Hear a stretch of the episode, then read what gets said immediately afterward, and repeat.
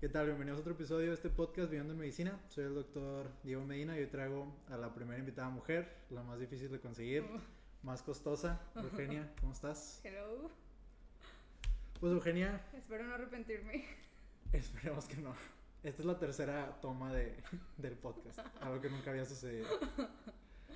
Pero bueno, Eugenia, la doctora Eugenia Ramos es una muy buena amiga mía. De hace, pues del inicio de la carrera, de segundo semestre nos conocimos. Es una de las mejores amistades que hice en la carrera. Única razón por la que estoy aquí. Estoy cobrando varios favores, de hecho. Este. Y bueno, tiene un, un perfil, yo creo, bastante interesante para compartir a la gente. Y un tema que ahorita que estábamos platicando antes de grabar, este, sí hay varios puntos como que estaría chido discutir. Eugenia fue primer lugar de, de mi generación de medicina en la Universidad Autónoma de Nuevo León. Es algo que siempre le ha causado como mucha soberbia, la verdad, pero pues es un logro muy importante. Entonces, pues creo que estaría chido que nos compartieras este, toda tu experiencia en cuanto a eso y, y que le pudiéramos ayudar a la raza que va empezando.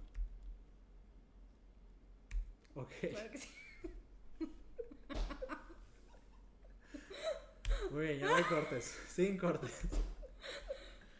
Digo, no sé si eso me acredite para dar consejos, pero mucho gusto, con mucho gusto. Muy bien, Eugenia, pues mira, ¿No estás entendiendo tus clases en medicina?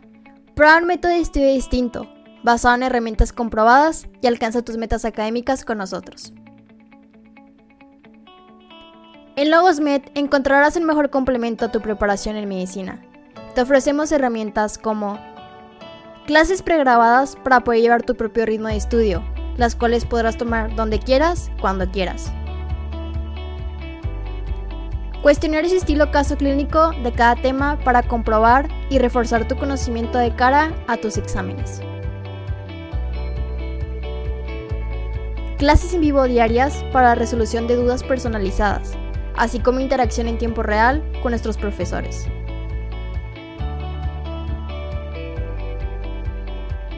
Acceso a nuestra plataforma donde encontrarás todas las herramientas necesarias en un solo lugar sin necesidad de hacer cuentas o descargar otros programas. Y muchos más que completarán tu preparación. Toma las versiones gratuitas de nuestros cursos y comprueba que somos tu mejor opción para lograr tus objetivos durante la carrera. Logosmed, tus metas más cerca. Siempre empezamos eh, pues más normal que esto, pero en general la primera pregunta a los invitados siempre es la misma, que es ¿cómo viviste tus primeros semestres en medicina? Sobre todo los primeros dos, digo en general, creo que es un proceso de adaptación para todo el mundo, pero un proceso de adaptación diferente y también creo, y es algo que hemos comentado en un chorro de episodios, todos los invitados eh, hemos coincidido en que tus primeros dos semestres como que te mandan por un caminito o te forjan ciertas cualidades o hábitos o como lo quieras llamar, que realmente el resto de la carrera, digo, obvio se pueden componer cuando no son los ideales, pero creo que por, por la mayor parte de los primeros semestres como que te van enfilando hacia un camino u otro.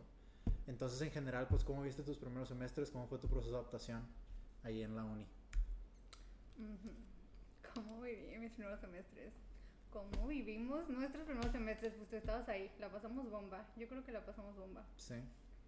Yo me la pasé muy padre desde que entré a medicina, me encantaba.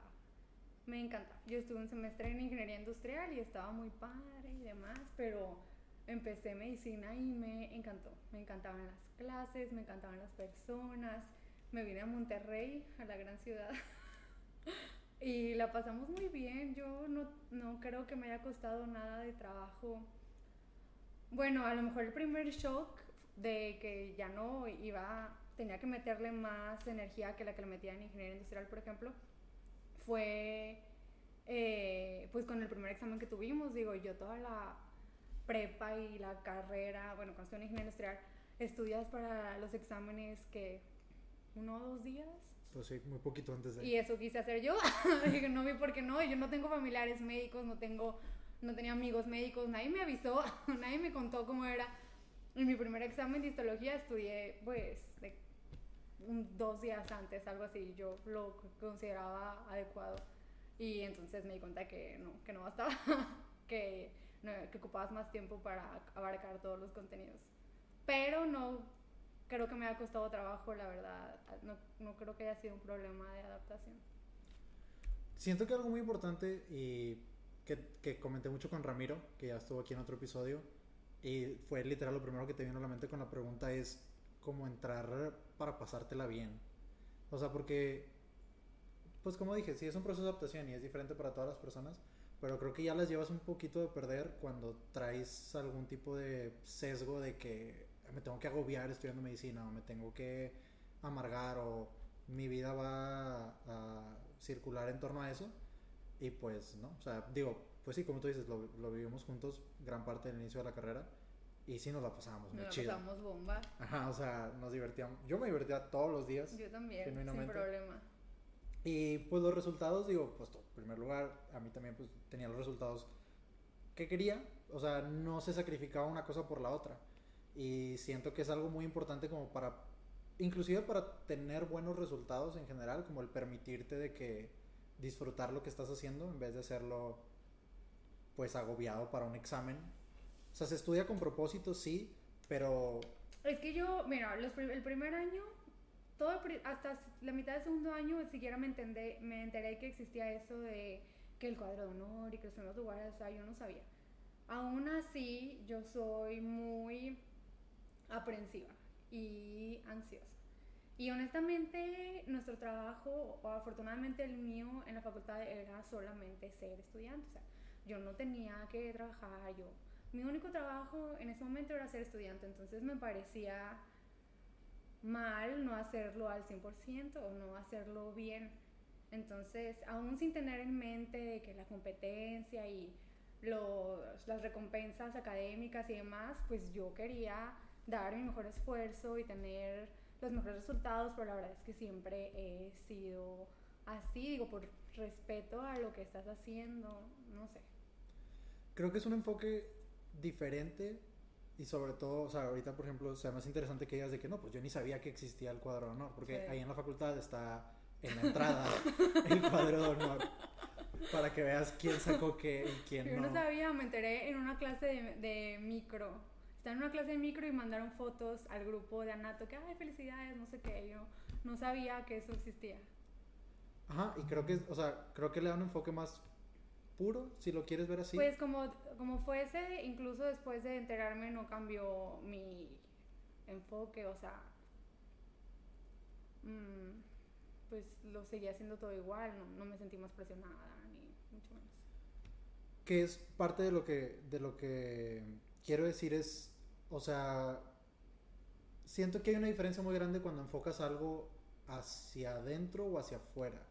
O sea si tú quieres enfocar algo hacia un resultado externo por ejemplo estar en el cuadro de honor siento que es un poquito más difícil y un poquito se disfruta menos que cuando tú lo enfocas como que oye la neta yo quiero aprender y quiero aprender todo lo que pueda y quiero ser el- la mejor versión de un estudiante Sí, que pueda bueno, ser. o sea, suena muy bien. Sí, está, sí, todo eso es cierto y sí es muy, o sea, yo creo que lo número uno es que me encantaba. O sea, yo disfrutaba Ajá. enormemente leer las cosas de medicina, de las clases. Me gustaba muchísimo, se me hacía lo más interesante. Pero también cabe decir que soy muy aprensiva y muy ansiosa, entonces yo no me quedaba tranquila con no entender algo, no me quedaba tranquila teniendo dudas o sin leer todo y, era también un tema de, ok, sí me encanta, qué padre lo voy a leer, pero no podía estar tranquila si no lo hacía bien. O sea, la verdad es que soy muy así aprensiva de que, de que hacer las cosas bien, pues es lo que me toca y me genera satisfacción hacer las cosas bien, independientemente de la calificación o el resultado. que, ajá, o sea, por ejemplo, dices, no, pues yo soy muy aprensiva o soy muy ansiosa. ¿Qué dirías que te causaba más ansiedad ahorita, que ahorita pues ya no estás estudiando, entonces es un contexto Bueno, sí diferente? estamos estudiando, Bueno, es diferente. pero es distinto. Sí, Eugenio es residente de primer año de oftalmología. Eh, ¿Qué dirías que te causaba más ansiedad? El hecho de, y creo que esta pregunta después se puede como que seguir profundizando, pero el hecho de no entender algo o el hecho de tener una mala calificación No, por pues no el número? entenderlo, 100%. O sea, yo me queda bien claro que la mayoría de los exámenes de la facultad, no sé si la mayoría, pero una buena parte no cumplen dos criterios que para mí son imprescindibles para hacer una buena evaluación, que es tener una bibliografía unificada, que sepas de dónde te van a preguntar y tener una revisión. Y muchos exámenes no te dan revisión. O sea, a mí me queda claro que hay exámenes que no están 100% bien hechos y que no van a reflejar lo que aprendiste o no. Y como te decía antes, yo conozco mucha gente buenísima, bastante lista, que mete el estudio y mete el trabajo y no sabe contestar exámenes. Y no creo que una, una calificación refleje eso en absoluto. Pero es la única manera que hay para evaluar. O sea, ahorita no hay ninguna mejor. Entonces es como al menos un señalamiento de que estás haciendo algo medio bien o medio mal. Pero yo tengo exámenes donde me ha ido súper bien y, y no estoy de que, y sé que no aprendí, la verdad, que sé que solo tuve suerte o el examen estaba, o te ponen la calificación que sea, yo lo sé.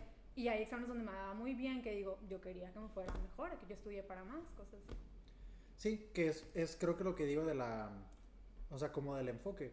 Creo que es más sostenible, aún teniendo metas académicas de un nivel muy alto, es más sostenible hacerlo de un punto más genuino de que no, pues yo quiero aprender y sé, y como tú dices, sé que aprender parte de esa excelencia es el examen también me tiene que ir bien.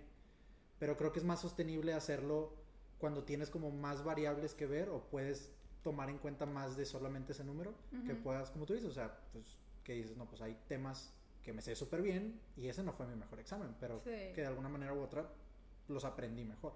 Sí. O sea, creo que es más sostenible eso y creo que es un enfoque también más conducente a disfrutar la carrera. Porque en ese aspecto siento que si tú te... O sea, sería fácil hacer el, la, el juicio de que no, pues el primer lugar de la carrera probablemente fue el que menos se la pasó chido o el que menos amigos tuvo o el que más estuvo... Es que, es que siento que eso no es así en medicina. O sea, pues yo soy amiga cercana de varios primeros lugares de generación y yo diría que todos no se la pasan, nos la pasamos bastante bien.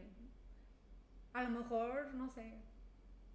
No, pues yo, no sé, siento que medicina no va por ahí, la verdad. Sí, no estoy de acuerdo. Y de hecho es algo que, que David también comentó en, cuando vino él.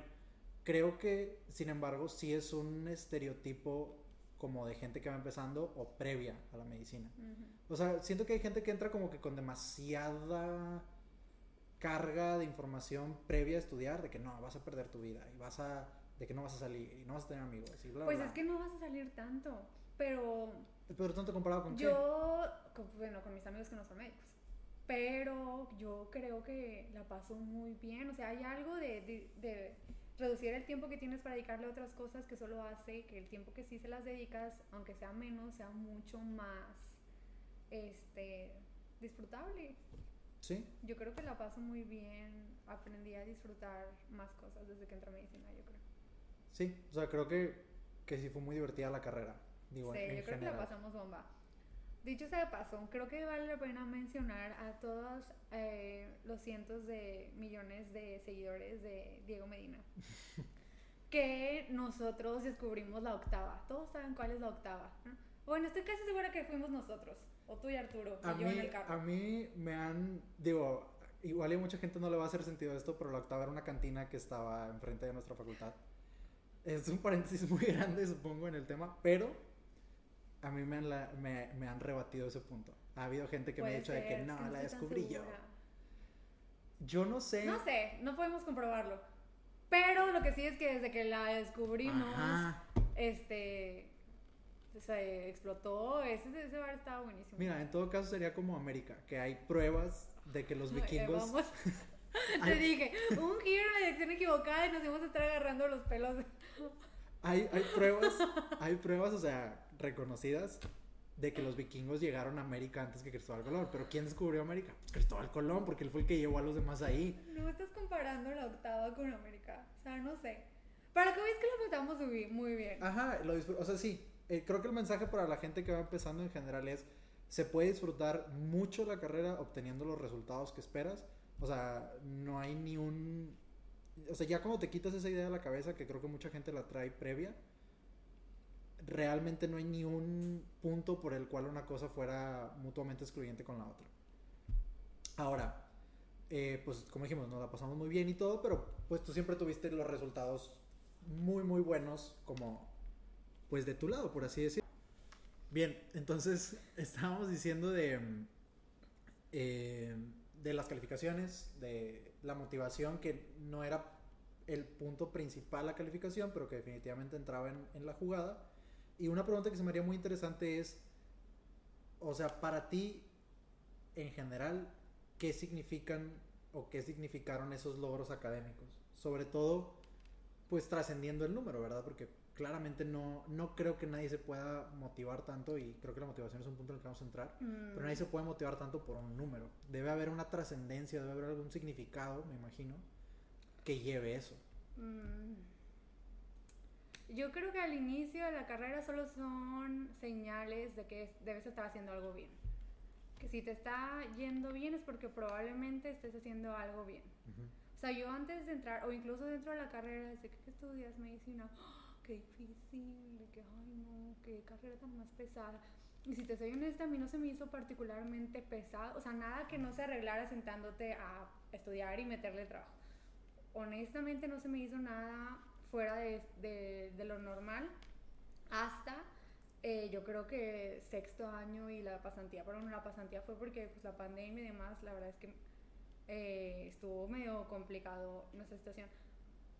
Y yo creo que parte de lo difícil que es la carrera, digo, no puedo hablar de los posgrados porque llevo meses en el ramo, pero de la carrera, yo creo que parte de lo difícil es que le metes mucho trabajo, esfuerzo, sacrificio y no necesariamente ves resultados a mediano plazo. Entonces, o sea, pues parece sin sentido como que esforzarte y sacrificarte tanto por un número, pues que no lo haces por eso y, y yo creo que eso es un poquito desmotivante porque le metes y le metes y no, no necesariamente ves las cosas que quieres ver o no sientes que estés avanzando. Y a lo mejor tener buenas calificaciones, me molesta decir tanto calificaciones en este podcast, o sea, nunca lo he dicho tanto en mi vida. Honestamente no creo que deban de ser tan eh, importantes pero es un señalamiento de que, bueno, estás haciendo algo bien, de que al menos vas por eh, el camino correcto, podemos asumir. Sí, creo que creo que es muy importante eso que dices, o bueno, más bien, me veo reflejado, yo también lo viví, el hecho de, de darte cuenta de que quizás como que los las muestras tangibles o las recompensas o resultados tangibles de tu esfuerzo, no he otra carrera, Pero me parecería que en medicina sí son un poquito más escasos. O sea, creo que todo se queda más como en el abstracto, creo que todo se queda Sí. más en...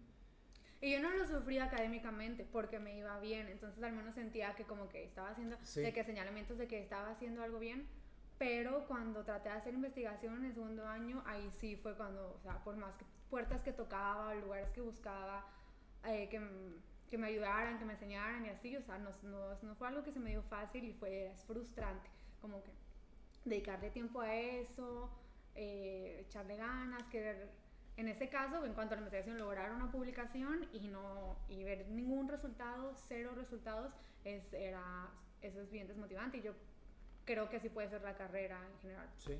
Y fuera de eso no se me hace particularmente algo difícil, debo decir. El ambiente hospitalario sí, a lo mejor ahí sí, a lo mejor por eso dicen que es pesado. Yo, bueno, igual esto va a ser muy controversial. Oh. Yo estoy completamente de acuerdo. Digo, creo que todos Pero- los que estudiamos... No, no, no, o sea, Ah. completamente de acuerdo. Ah. Creo que todos los que estudiamos medicina, igual y como simplemente como, un- como una manera de iniciar una conversación, la gente te dice de que, ay, está bien difícil, ¿no? O, o X. Y yo también siempre tuve la misma, la misma idea como que en el fondo de mi cabeza. Digo, no me iba a poner a contradecir a la gente o a pelearme con nadie. Ujú. Pero sí pensaba de que, pues la neta, yo me la estoy pasando normal. O sea, estoy estudiando... No me Yo podía- creo que requiere un esfuerzo extraordinario. Ajá, no, no me podía imaginar que estudiar otra cosa fuera infinitamente más fácil, ¿sabes? Y O sea, seamos honestos, con un esfuerzo decente, no así de que sobrehumano, puedes graduarte de medicina, pero necesitas pues sentarte a estudiar. sí, o sea, era, es tal cual mi manera de verlo. Quizá en la residencia sí, pues es más demandante la cantidad de horas y el estar ahí en el ambiente hospitalario, eso yo creo que es todavía es más pesado que la carrera, obviamente. Sí, veces. creo que el aspecto laboral de la medicina, o sea, Ujú. tomando en cuenta responsabilidades, eh, horarios, frecuencia de turnos etcétera, eso sí se puede decir que, que está por encima de la media de otras profesiones. Sí. Pero la dificultad yo también siempre pensé lo mismo, de que pues la neta a mí no se me hace tan complicado. Y lo dije en mi discurso. ¿Viste mi discurso? Discurso que dio por ser primer lugar. Mi discurso que di solemnemente. No, bueno, es que a mí me llamó mucho la atención que en primer, todo primer año preguntaban los doctores, ¿y por qué medicina? ¿Y por qué medicina? ¿Y por qué medicina? Y yo estoy en ingeniería industrial, nunca nadie nos preguntó de qué, ¿y por qué quieres estudiar ingeniería industrial? ¿Sí me explico? Ajá. Eh, invariablemente las respuestas son, ¿cuáles? Por ayudar a la gente. Para ayudar a las personas. Eso es todo lo que contestaban siempre, se me hacía aburridísimo, se me hacía poco creativo, con poca imaginación, o sea, como si no pudieras ayudar a las personas estudiando cualquier otra cosa, no sé si me explico. Digo, si o sea, la medicina ayudar, tiene esa conexión emocional, y- o sea, sí, pero ayudar a las personas lo puedes hacer en donde te dé la gana. Pues vete de misiones, tal cual.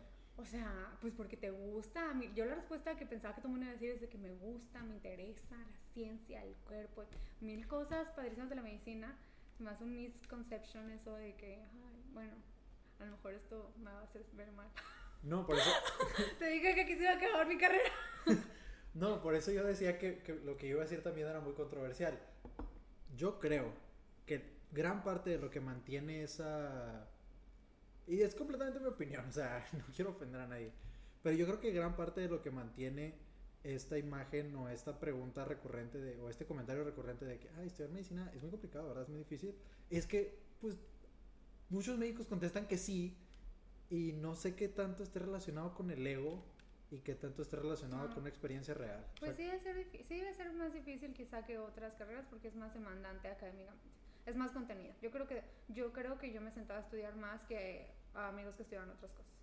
Pero nada imposible, o sea, te tienes, lo tienes que sentarte a leer y, y no se me hace así como que, no sé.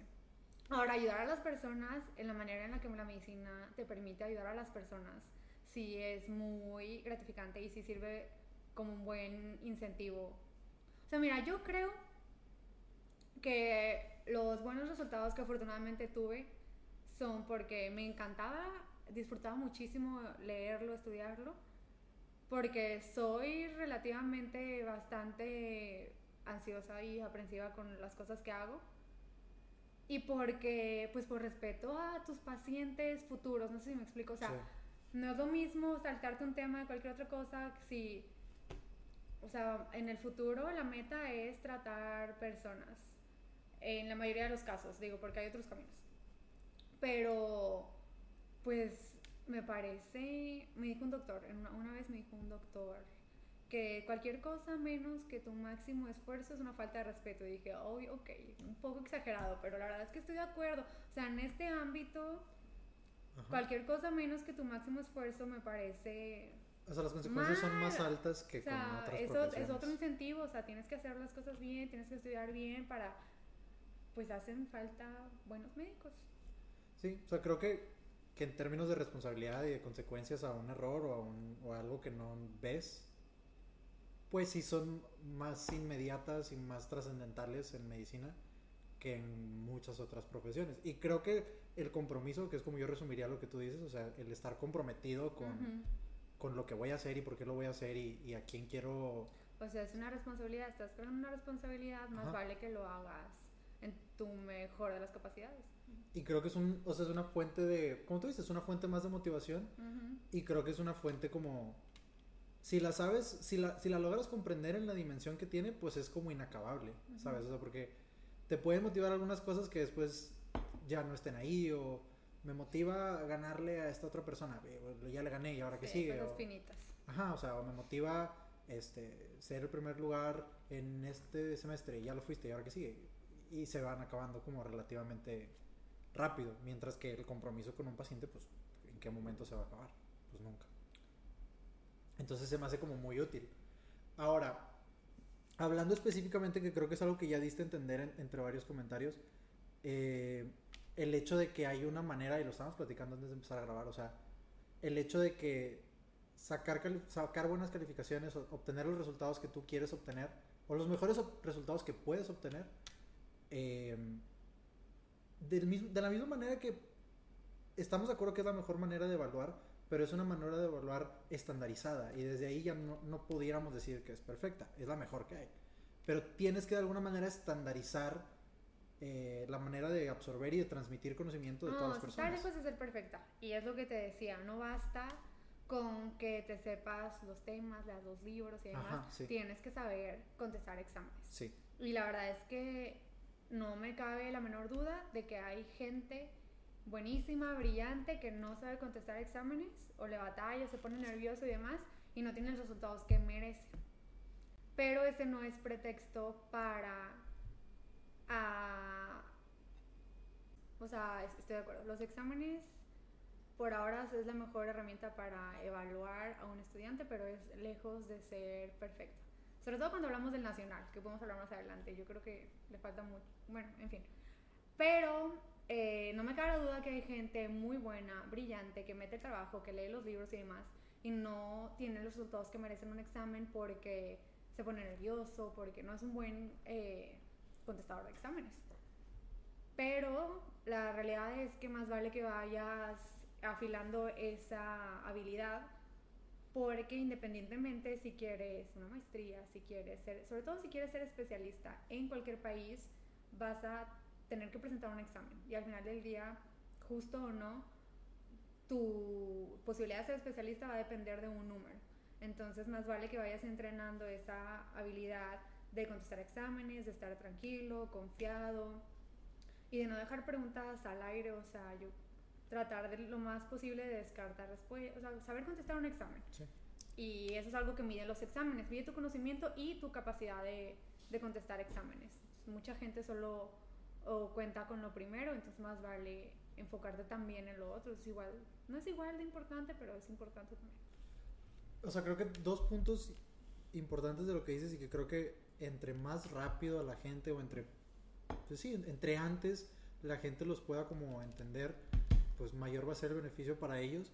Uno es entender que los exámenes, o como, como decíamos, o sea, pues es una manera estandarizada, no es perfecta, es una herramienta y creo que esa es la mejor manera en la que lo pudiera resumir. O sea, es una herramienta y entonces uno, la presión mm, principal o el enfoque principal no puede ser eh, una herramienta, no puede ser un medio. Tú- o sea, tú debes de motivarte o tu, tu más profunda ambición es un fin, no, no un medio, ¿no? Y el examen es un medio. Entonces, eso, uno, te ayuda a tener este tipo de motivaciones, como decíamos, lo del compromiso, motivaciones pues más trascendentales y fuentes de motivación más duraderas. Eso por un lado. Y por el otro es, si tú entiendes que es una herramienta y entiendes que es una estandarización imperfecta de bla, bla, bla, bla, bla, como que lo desmitificas y entiendes de que, ah, entonces hay un sistema a través del cual se hacen los exámenes, hay un sistema a través del cual se contestan los exámenes. Que creo que es uno de los mitos o de las ideas más nocivas que tiene la gente cuando va entrando. Y creo que a ti más que a mí, pero a los dos nos pasó que en los primeros años, en los primeros semestres o después de un resultado así como que muy bueno en X materia, alguna gente te preguntaba de que es que cómo estudias o es que qué hiciste.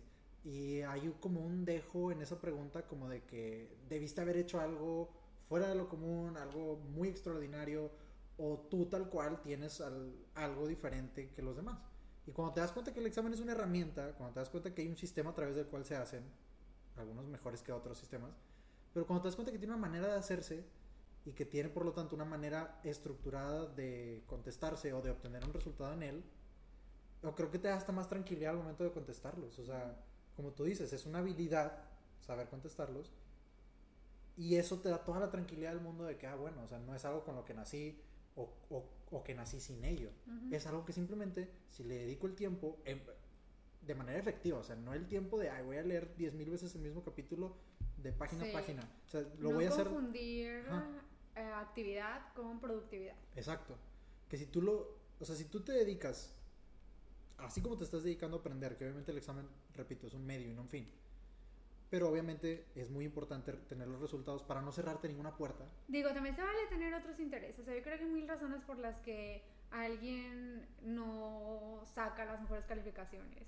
Y no todas son que no estudie o que no conteste un examen. Es simplemente gente que tiene otras prioridades o que tiene este, otras responsabilidades. Y está bien, solo pues esa fue mi experiencia. Creo que lo ideal, o creo que lo, lo importante es obtener los resultados que quieres. O y sea, siempre es bueno tener como quiera más plantitas que regar. O sea, se me mi rosa de los vientos. sí. Bueno, voy a compartir mi rosa de los vientos. Y espero que tengan una buena imagen mental de las rosas de los vientos porque no va a aparecer el dibujo hasta el final. O porque tampoco se va a entender el dibujo al final.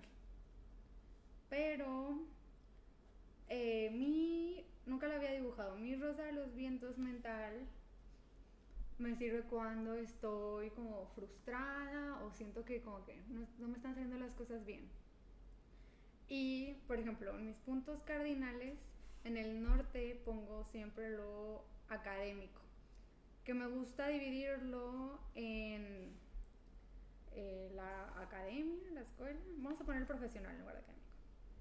Y me gusta dividirlo en la academia, en la docencia y en la investigación, que son como que tres cosas que me gusta tener cubiertas. Y que me gustan, las tres en realidad. Entonces, la academia es la escuela, o sea, directamente los resultados en la escuela, las cosas que estoy aprendiendo, demás.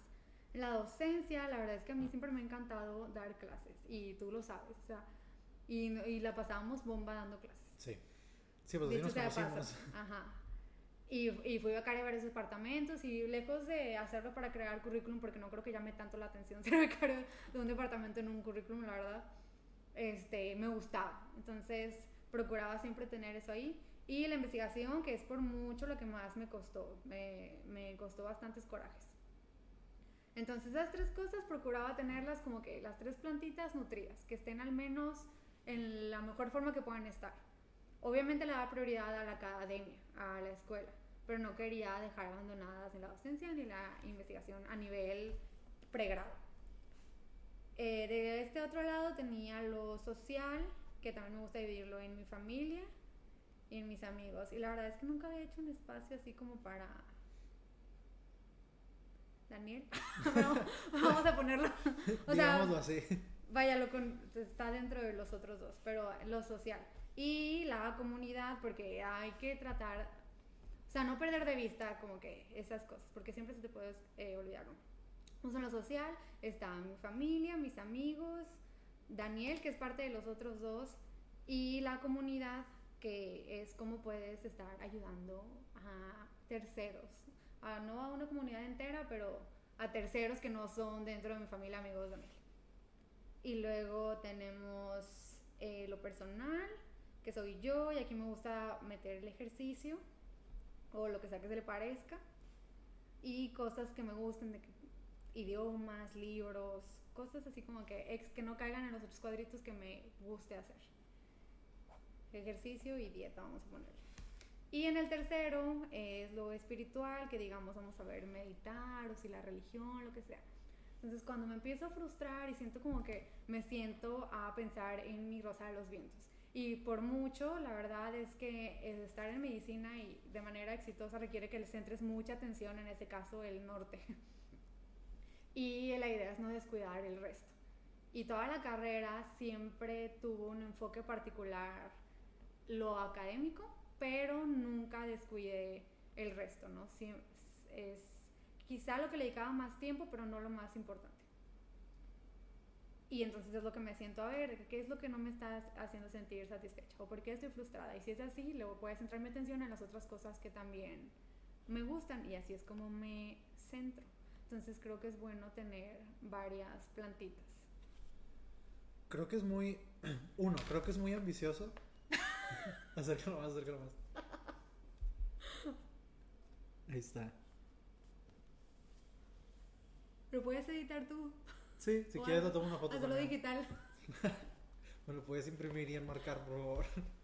O sea, suena ambicioso, pero como te digo, no, le, no es como que Mm, o sea, no es como que quiero ser perfecta en todas, pero no olvidar alguna. Y sé cuáles son en las que sí quiero dar mi máximo esfuerzo y cuáles son las que quiero tener ahí. Creo que, o sea, te digo, creo que es muy ambicioso, pero creo que es mucho más conducente a una vida, o en este caso si lo queremos acotar más, a una carrera que te enriquezca en general, porque también siento que hay en eso un poco de aceptación o, debe de entrar en algún punto un poco de aceptación de que, bueno, por cuestiones muchas veces completamente ajenas y creo que por ejemplo la investigación para ti o en tu experiencia podría ser un ejemplo.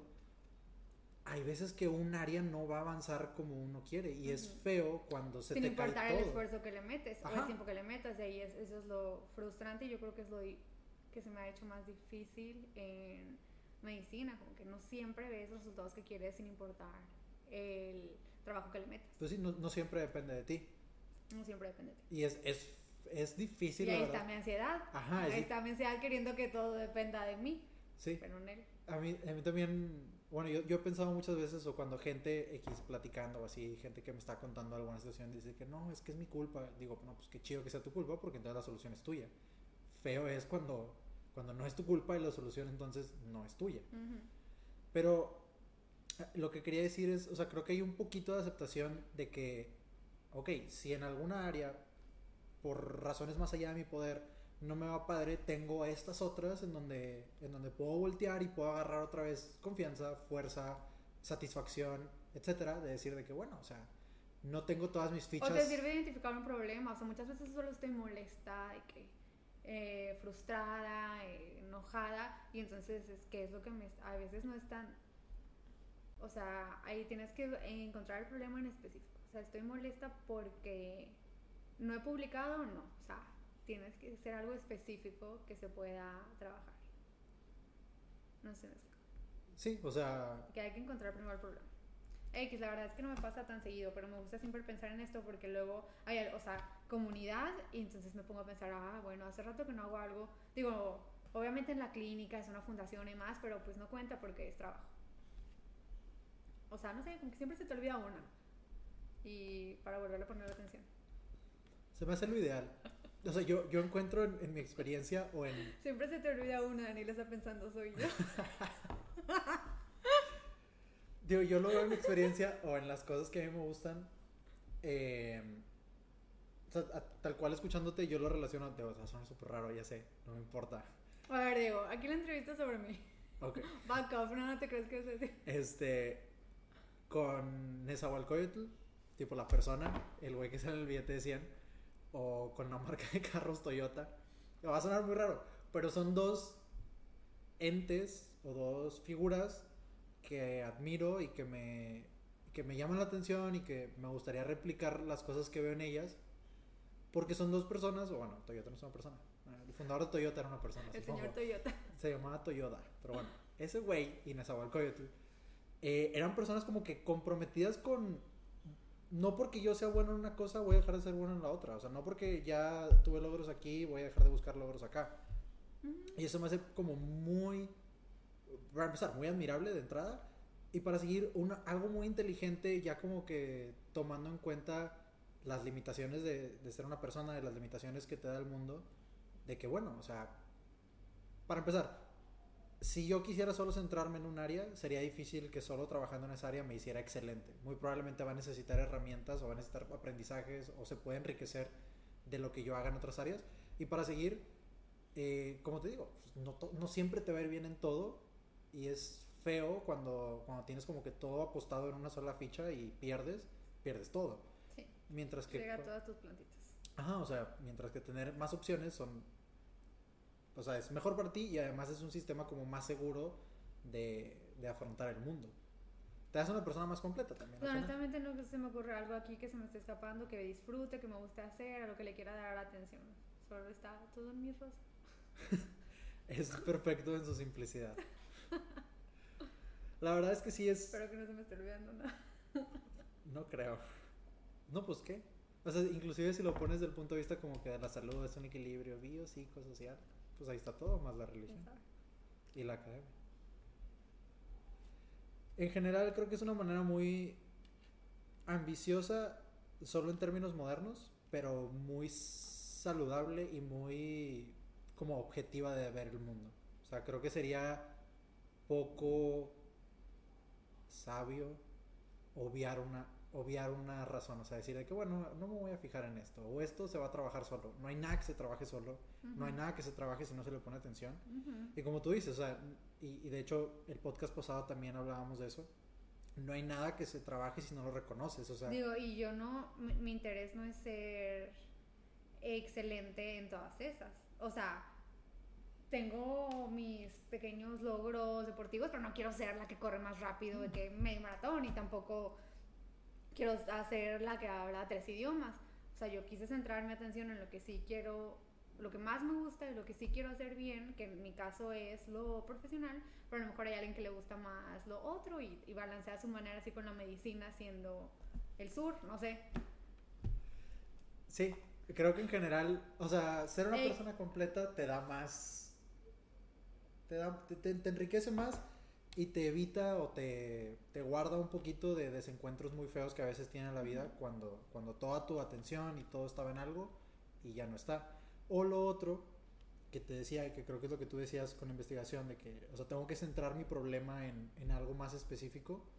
Siento que también es muy importante y es lo que te decía que lo comentamos en otro podcast, donde no hay manera posible de resolver un problema que no ves. O sea, Sí. no hay manera humana de que tú resuelvas una situación negativa que no problema reconoces dónde sentir que viene. pierdo mi tiempo. O sea, hay pocas cosas que me hacen enojar y sentir que pierdo el tiempo es algo que me molesta. Entonces, yo por muchos, o sea, yo desde segundo año me interesé en eso. Y no publiqué nada hasta, la, hasta sexto año, con mi pasantía. Y entonces fueron todos esos años de sentir que estoy perdiendo el tiempo. Entonces, eso- esa sensación me molesta. ¿Cómo puedo perder el tiempo? Pero bueno, eso es algo que afortunadamente eh, se solucionó y tuve una oportunidad de oro de hacer un buen servicio social con un doctor buenísimo para eso y se dio. Pero no lo dejé de perseguir, digo, tampoco fue como que me cayó la oportunidad. ¿Y cómo le llamarías a eso que te mantuvo de segundo a sexto año sin lo que decíamos de que resultados tangibles en la investigación? O sea, ¿qué nombre le pondrías a eso que te mantuvo de que intentando? Pues que sí sabía que lo podía hacer, solo necesitaba tener una, una buena oportunidad. Digo, tampoco es tan fácil de estudiante ir con, o sea, yo lo entiendo. Si yo fuera un médico externo y me llega un estudiante de segundo año a decirme que quiere hacer investigación conmigo, es de que "Ay, pues tampoco ellos no tienen mucho tiempo y porque te van. O sea, sí me explico. Lo puedo, puedo ver su, su parte. Yo sabía que solo necesitaba un, un- alguien que sí me diera credibilidad. Y siendo pasante tienes un, un poquito más de credibilidad. Y la verdad es que el doctor con el que hice la pasantía me dio toda la confianza, o sea, tú puso mucha su confianza en mí y, y, pues, o sea, sabía que era algo que se podía hacer, solo necesitaba de que el lugar. Y digo, me imagino que independientemente de que el resultado tal cual de la publicación, que es como la culminación del, del- de ese trabajo en específico, llegará hasta sexto, o sea, no creo que te arrepientas de entrar desde segundo, o, o que recomendarías necesariamente de que no, pues empieza hasta sexto. Pues, mm, O sí, no sé, no sé.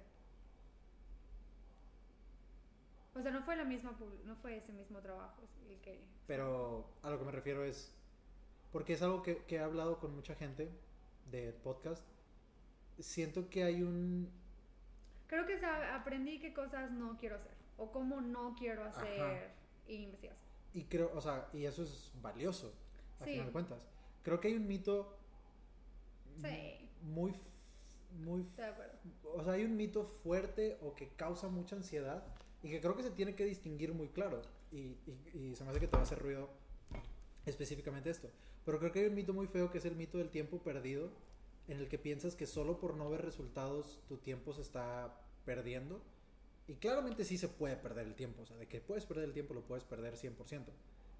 Pero creo que el mito del tiempo perdido como que no debería de evitarte o de limitar las cosas que quieres intentar mientras le vayas a meter la dedicación y la, la constancia de llegar al resultado aunque tome tiempo. Ujú. O sea, por ejemplo, yo lo veía con, con el doctor Gilibaldo, que estuvo aquí en otro podcast.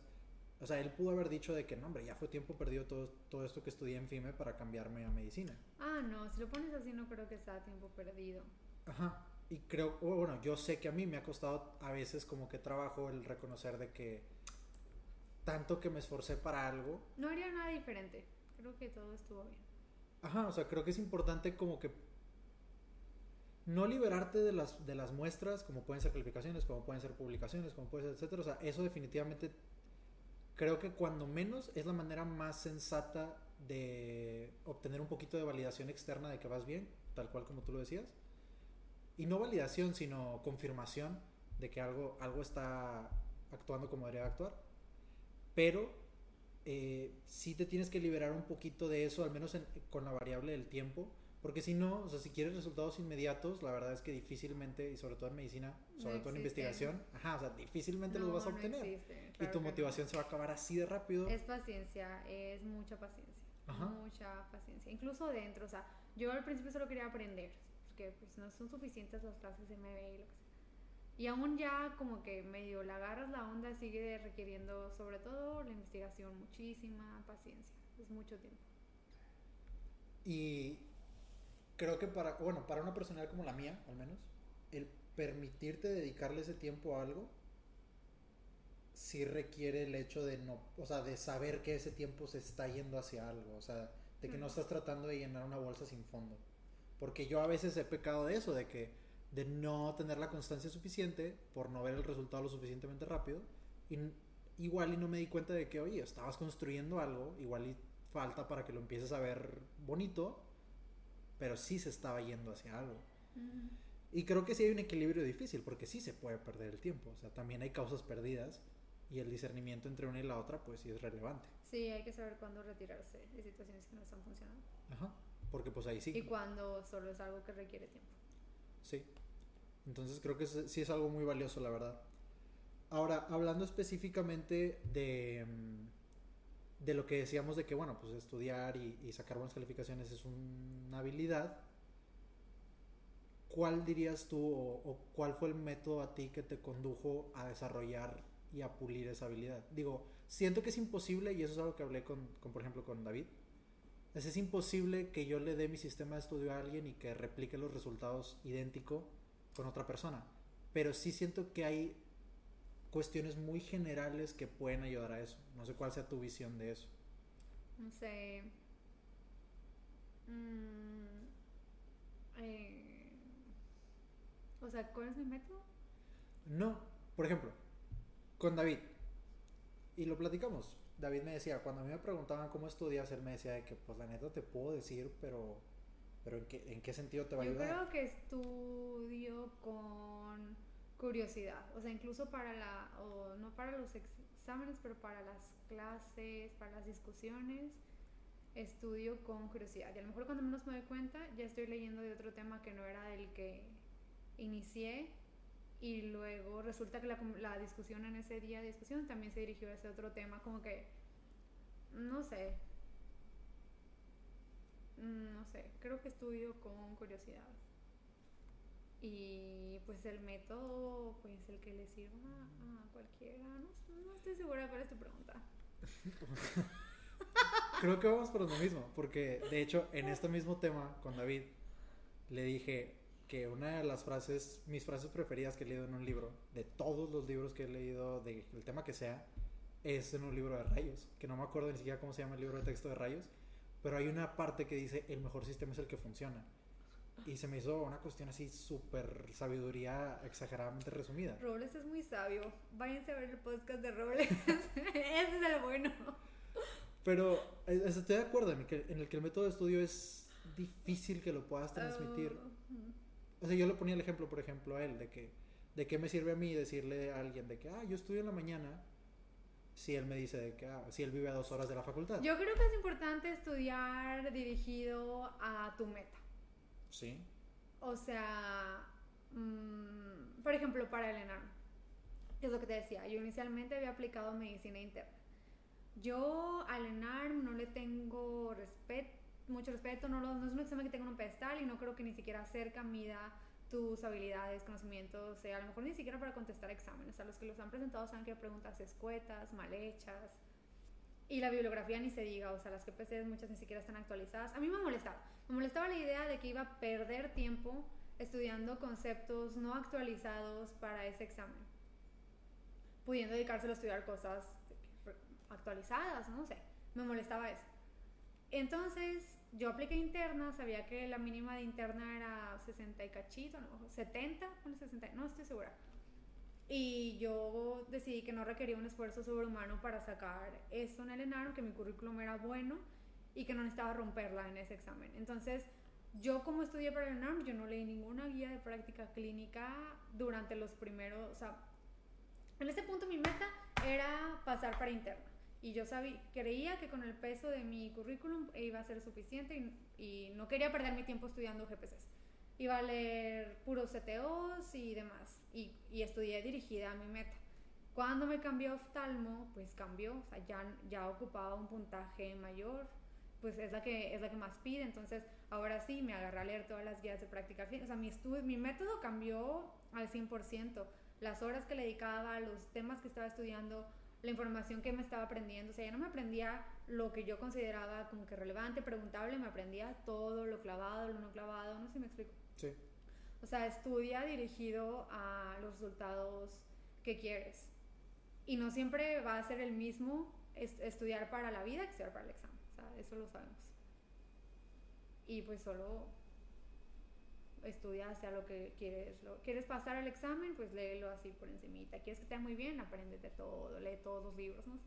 Sí, que, eh, que es por ejemplo algo que, que platiqué con, con el doctor Gilibaldo, que por ejemplo, pues él tenía de que familia y otros trabajos y así. Uh -huh. Él tiene más, eh, él tiene noreste, suroeste, la fregada. Literal, pero él, pero él tiene resultados más, este, digo, sus resultados son diferentes y es algo que decía hace rato que creo que es muy importante también para no crear tampoco una ansiedad de tener que sacar más de X número o tener que quedar en más de X lugar. O sea, creo que lo importante aquí es obtener los resultados que quieres.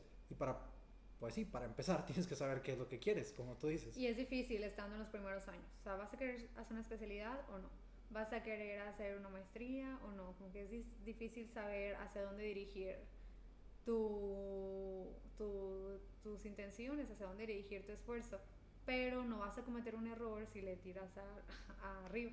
Sí, ¿qué es lo que te iba, qué o sea, es lo que no te te iba a vas a decir? equivocar por ahí. Ajá, es lo que te iba a decir. O sea, no hay, no hay ningún punto en el que creo que alguien diga de que maldita sea, sacar buenas calificaciones me, Exacto. me o cerró sea, una yo puerta. ya casi no veo el resto del cuerpo. O sea, yo pasé seis años, miles de horas estudiando todo y ahorita estoy viendo puros ojitos. Que es como- Pero cero tiempo perdido. O sea, obviamente no, todo me encanta. Sí, y todo sirvió. Claro. Digo, desde que existe el ENARM, o sea, todo sirvió, ¿sabes? Ujú. Creo que es algo muy importante para la gente. Y, y como tú dices, digo, si estás indeciso o si no, es difícil entrar con todo súper claro. Te diría que creo que casi nadie, pero robles. No, yo tenía las cosas todo claro. claras y a última hora me cambié de rumbo radicalmente. La única persona que conozco que, que entró y salió igual es Robles. Yo también, me acuerdo clarito, clarito, clarito en cuando íbamos trauma, cuarto año. Cuarto. Robles me dijo su plan de vida, lo que quería hacer, cuándo se quería casar, con quién se quería casar y para dónde darle y es justo lo que está haciendo ahorita. Pero creo que es, es, es justo decir que es un fuera de serie. Es justo decir que es un, es un caso atípico. Ajá. Pero como tú dices, o sea, creo que lo más sensato es, pues sabes que en lo que decides no te cierres ninguna puerta. Ujú. O sea, trata de obtener los resultados que no te vayan a, a dejar fuera después de algo que te dieras cuenta que querías.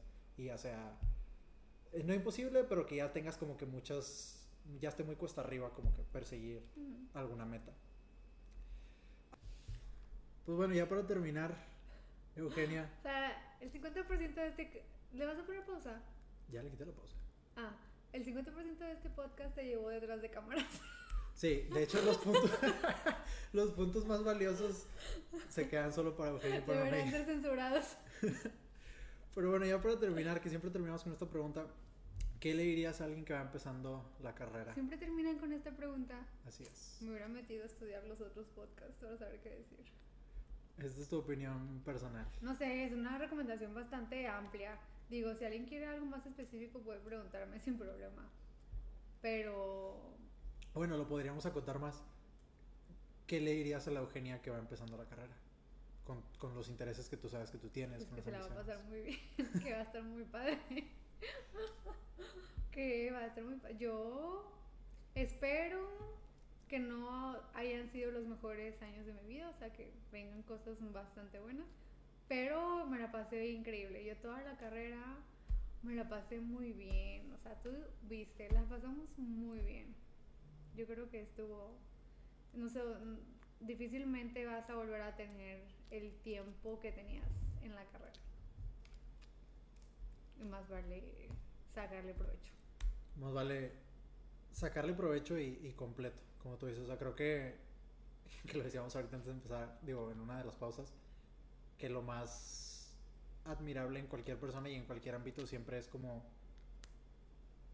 el ser una persona redondeada, el ser como Toyota, el ser como Nezahualcóyotl. Y creo que la Rosa de los Vientos es un... La Rosa de los Vientos que pones, digo, sí me gustó mucho y creo que es una manera muy sencilla de... de hacer más fácil de llevar un control sobre las cosas que verdaderamente valen la pena. Que es este... No vi, es que Eugenio me está diciendo que... ¿Qué decir? ¿Qué dice ahí? Nada. En general, creo que es muy importante tu enfoque de, de ser una persona completa, una búsqueda al mejor resultado posible. Creo que un buen consejo es que si no te está gustando, no tienes por qué quedarte. O hay muchas carreras muy padres, muy buenas, que también te van a dar mucha satisfacción. Y mucha gente quizá termina medicina por algún tipo de compromiso. Y un buen consejo es que si no te gusta, no tienes que quedarte. Y si sí te gusta, pues solo siempre da tu máximo esfuerzo. Digo, a veces dentro de las posibilidades de cada quien, hay gente, yo, yo conocí muchos compañeros que tenían que trabajar, que tenían responsabilidades mucho más grandes que las que yo tenía. Y dentro de tus posibilidades, haz tu mejor esfuerzo por ti y por tus futuros pacientes. Y creo que de lo que dices de que salirse a veces es la mejor opción, como todo, bueno, no sé, será ya mi, mi manera de, de, pensar, pero me gustaría pensar que para la gran mayoría de las cosas hay una dimensión en la que las puedes sistematizar o, en, la que en la que puedes crear un sistema de autorregulación en la que te, te salga una alarma cuando algo no va bien. Y creo que tu Rosa de los Vientos, digo, por agarrar este ejemplo, pues es no necesariamente esa manera de verlo, puede alguien hacer otro tipo de gráfica, pero esa manera de pensar en la cual, como tú dices, tienes varias plantitas que regar, o sea, creo que es una manera muy sensata y muy efectiva en la que te das cuenta de que si todas mis plantas están muriendo y la de medicina está muy bonita. Y yo cuando se muera la de medicina. Ajá, y, y yo no me siento bien. O sea, la de medicina está muy bonita y con muchas flores, no sé, pero yo no me siento bien. Pues entonces esa no es la, la más importante.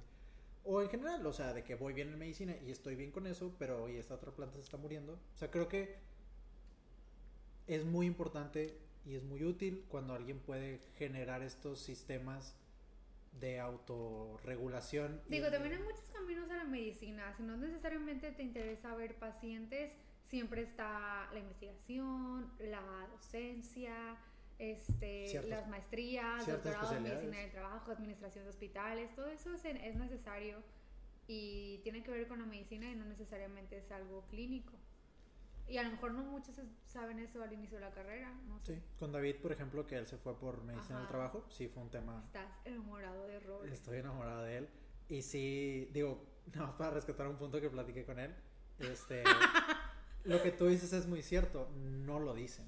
Nadie te lo dice, o sea, la, la, medicina glamurosa, que son ciertas especialidades, eh, domina completamente la visión del, del, estudiante.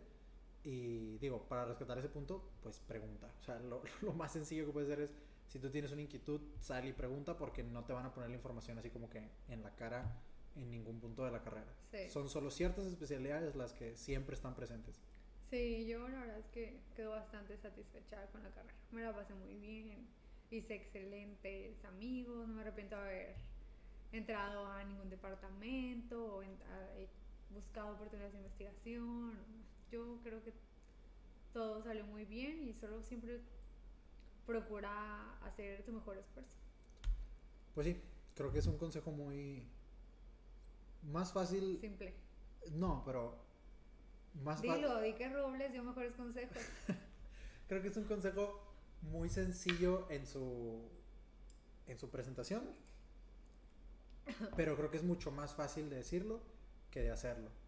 Y la manera más sencilla de resumirlo es la que tú dijiste y luego la volvimos a mencionar.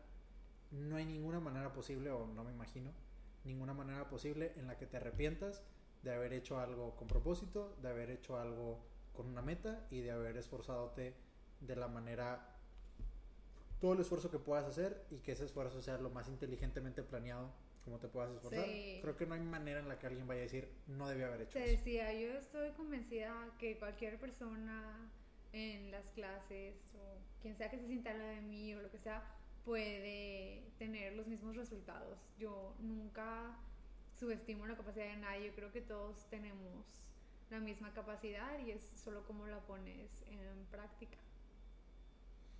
Pues muy bien, muchas gracias por haber prestadote para este podcast, Eugenia. Yo sé que Agradecerle a mi manager.